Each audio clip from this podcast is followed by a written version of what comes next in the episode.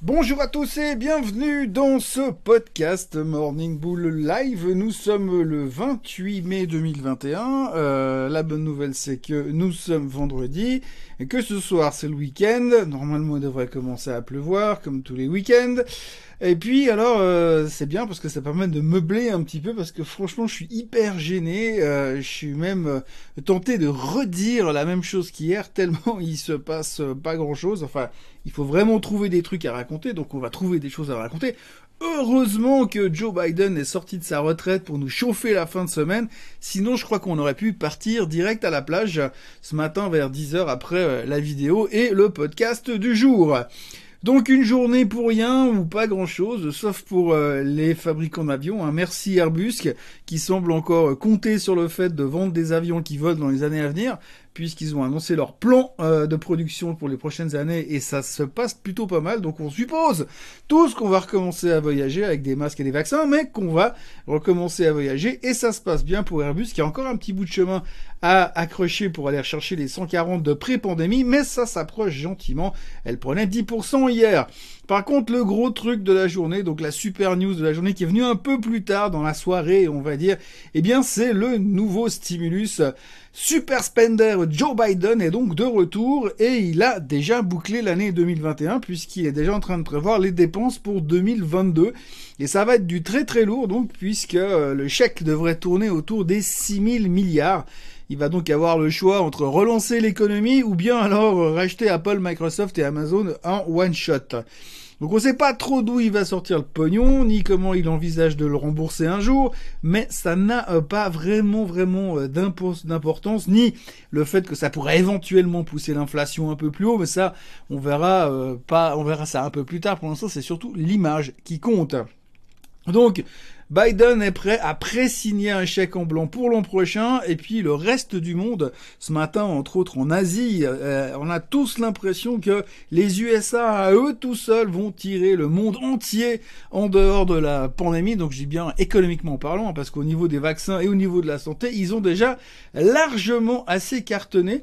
D'ailleurs, c'est assez intéressant de constater qu'aujourd'hui, euh, on ne parle plus, pratiquement plus du Covid. On parle de réouverture, on parle de restaurants, on parle de sorties, de voyages, d'avions, de croisières. Donc tout le monde est chaud bouillant euh, sur la thématique de réouverture. On ne parle plus du Covid. Pourtant, ce matin, petit encart dans la presse, euh, dans le FT, euh, où on dit quand même que en Angleterre, les cas Covid repartent à la hausse à cause du variant indien, ce qui pourrait du coup repousser la réouverture totale prévue au mois de juin au calendrier grec dans l'immédiat. Donc euh, on en parle peu encore pour le moment. Euh, l'île d'Harry Williams est de nouveau un tout petit peu dans la tempête du Covid, mais c'est un tout petit entrefilet du FT.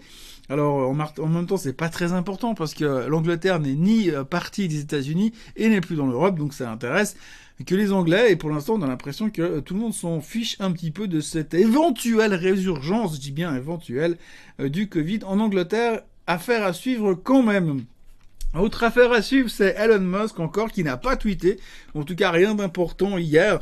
Mais par contre, ce qui était assez rigolo à voir, euh, vous pouvez trouver dans les médias un article de Katie Wood. Enfin, euh, Katie Wood a fait une conférence hier chez Coinbase et puis elle a réussi à pointer euh, la responsabilité euh, du crypto crash de l'autre jour parce que oui, alors tout le monde n'est pas d'accord, mais il est vrai qu'on a quand même vécu une belle plantée l'autre jour sur les cryptos. Euh, alors certains diront que c'est un crash puisqu'on dit qu'une correction de plus de 30% est assimilée à un crash. Par contre, c'est vrai que les puristes, hein, les vrais crypto traders, les plus les gars qui sont euh, tatoués euh, du signe du Bitcoin et de l'Ethereum, eh bien, vous diront que c'est pas pareil parce que c'est différent. Et euh, bah, la crypto-monnaie, ça se compare pas à des actions, donc 60% de correction, c'est pas vraiment un crash.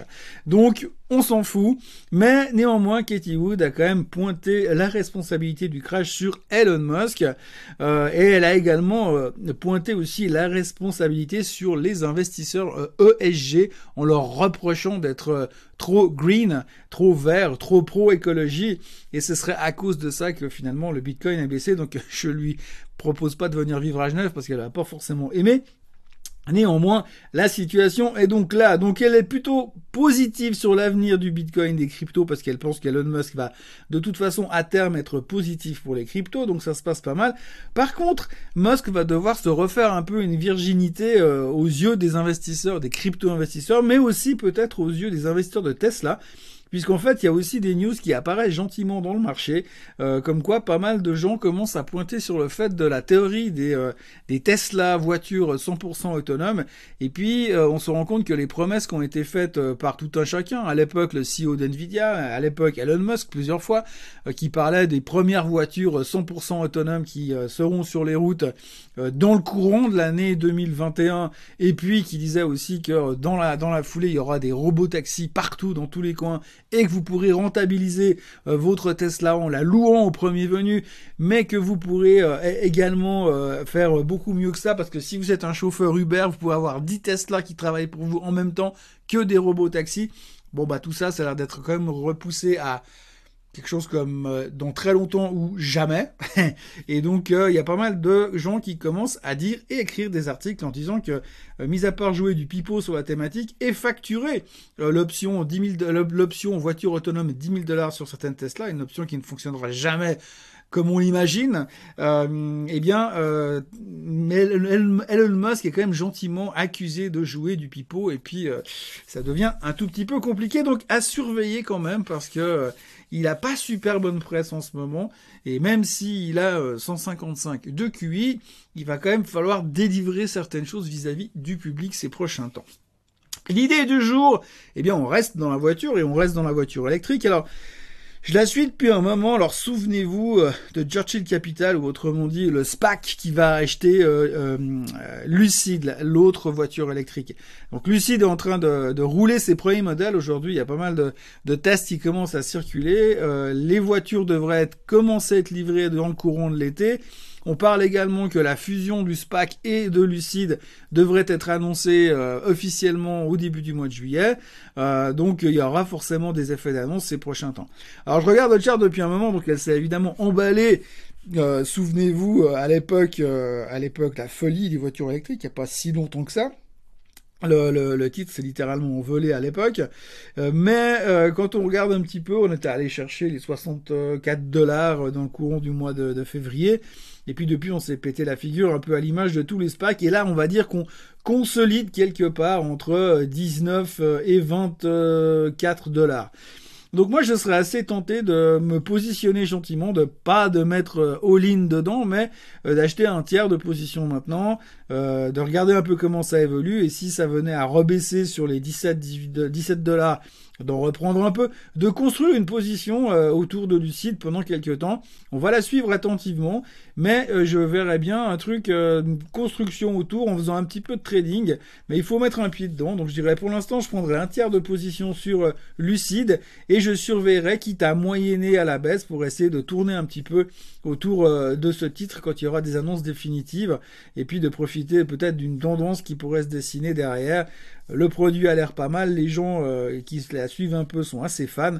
Donc euh, lucide comme idée d'investissement ce matin et euh, je vais la surveiller attentivement et j'y reviendrai régulièrement dans ces podcasts et dans ces vidéos. Donc on met un pied dedans aujourd'hui pour voir un petit peu ce que ça va donner.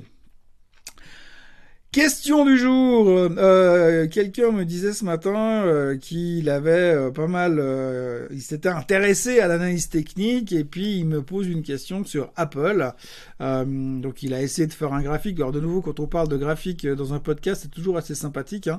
Mais donc il a fait un, un, graphique assez basique, mais qui est tout à fait juste. Et ce graphique nous montre clairement que ben, Apple est dans une phase de de triangle effectivement. Donc si on prend, euh, je vais essayer de vous le décrire, mais il y a une tendance de fond, un support qui passe par les bas du mois de, euh, novembre, fin novembre, et avec un deuxième bas sur euh, le début du mois de mars. Et puis aujourd'hui, ben on est grosso modo 5 dollars en dessus de ce support. Et c'est vrai qu'on a une, un canal descendant, enfin une résistance qui passe par les tops du mois de janvier et qui passe par le top du mois de début, enfin du début du mois de mai. Donc du coup, eh bien, effectivement, ça nous fait une forme de triangle. Alors, dans les triangles, ce qui est toujours assez, euh, assez amusant, euh, c'est de déterminer à quel moment ça va sortir et dans quelle direction ça va sortir. Alors, en général, on dit, on dit que les triangles, dans ce type de triangle, c'est des figures de continuation. Donc, logiquement, ça devrait continuer à la hausse quand on va casser à la hausse. Aujourd'hui, euh, quand on regarde Apple, tout simplement, eh bien, si je regarde mon graphique, qui est évidemment le même, mais moi j'ai tiré les traits euh, un petit peu différemment, et puis j'ai rajouté des moyennes mobiles. Ben, quand je regarde les moyennes mobiles et les traits que j'ai, eh bien j'ai un support qui passe effectivement par la zone des 123, euh, 122 dollars, on va dire, et surtout j'ai une moyenne mobile euh, qui est également affichée ici, qui est relativement intéressante à surveiller parce que pour une une fois, j'ai envie de dire, la moyenne mobile a l'air de s'arrondir un petit peu. Euh, ce qui pourrait déterminer le fait que Apple serait peut-être en train de construire un top. Mais c'est encore un peu tôt pour le dire. En tout cas, quand on regarde les fondamentaux à côté, parce qu'il faut aussi regarder les fondamentaux, ça paraît quand même, ça paraîtrait quand même assez hallucinant que Apple vienne casser à la baisse. Donc, je pense qu'on est encore dans une figure de construction, que Apple peut rester facilement dans cette zone 120, 127, 128, 132 peut-être dans le meilleur des cas. Euh, pendant quelques semaines avec un objectif de sortie que j'essaierai de placer à la fin du mois de juin, euh, plutôt en direction de la hausse. Donc euh, pourquoi pas se dire que finalement Apple va consolider encore dans cette zone-là tant qu'elle tient sa moyenne mobile des 200 jours et puis que la cassure à la hausse se fera dans le courant du mois de, de juillet avec, pourquoi ne pas rêver, un joli petit rallye d'été. Voilà ce qu'on pouvait dire aujourd'hui. Je m'en vais vous souhaiter une très belle journée ensoleillée, un très beau week-end, euh, peu importe comment il sera. Et puis bah nous on se retrouve comme d'habitude lundi matin à la première heure, enfin dès que j'aurai fini ce podcast, pour reparler marché boursier début de semaine et voir dans quelle direction on se trouve et si on décide de reparler à nouveau euh, de l'inflation ou alors du stimulus. Je vous souhaite un très très bon week-end. N'oubliez pas que vous pouvez aussi retrouver l'équivalent vidéo euh, de ce podcast. Et pour ceux qui veulent voir un petit peu visuellement euh, les graphiques d'Apple, vous les trouverez euh, sur la vidéo. Passez une très belle journée.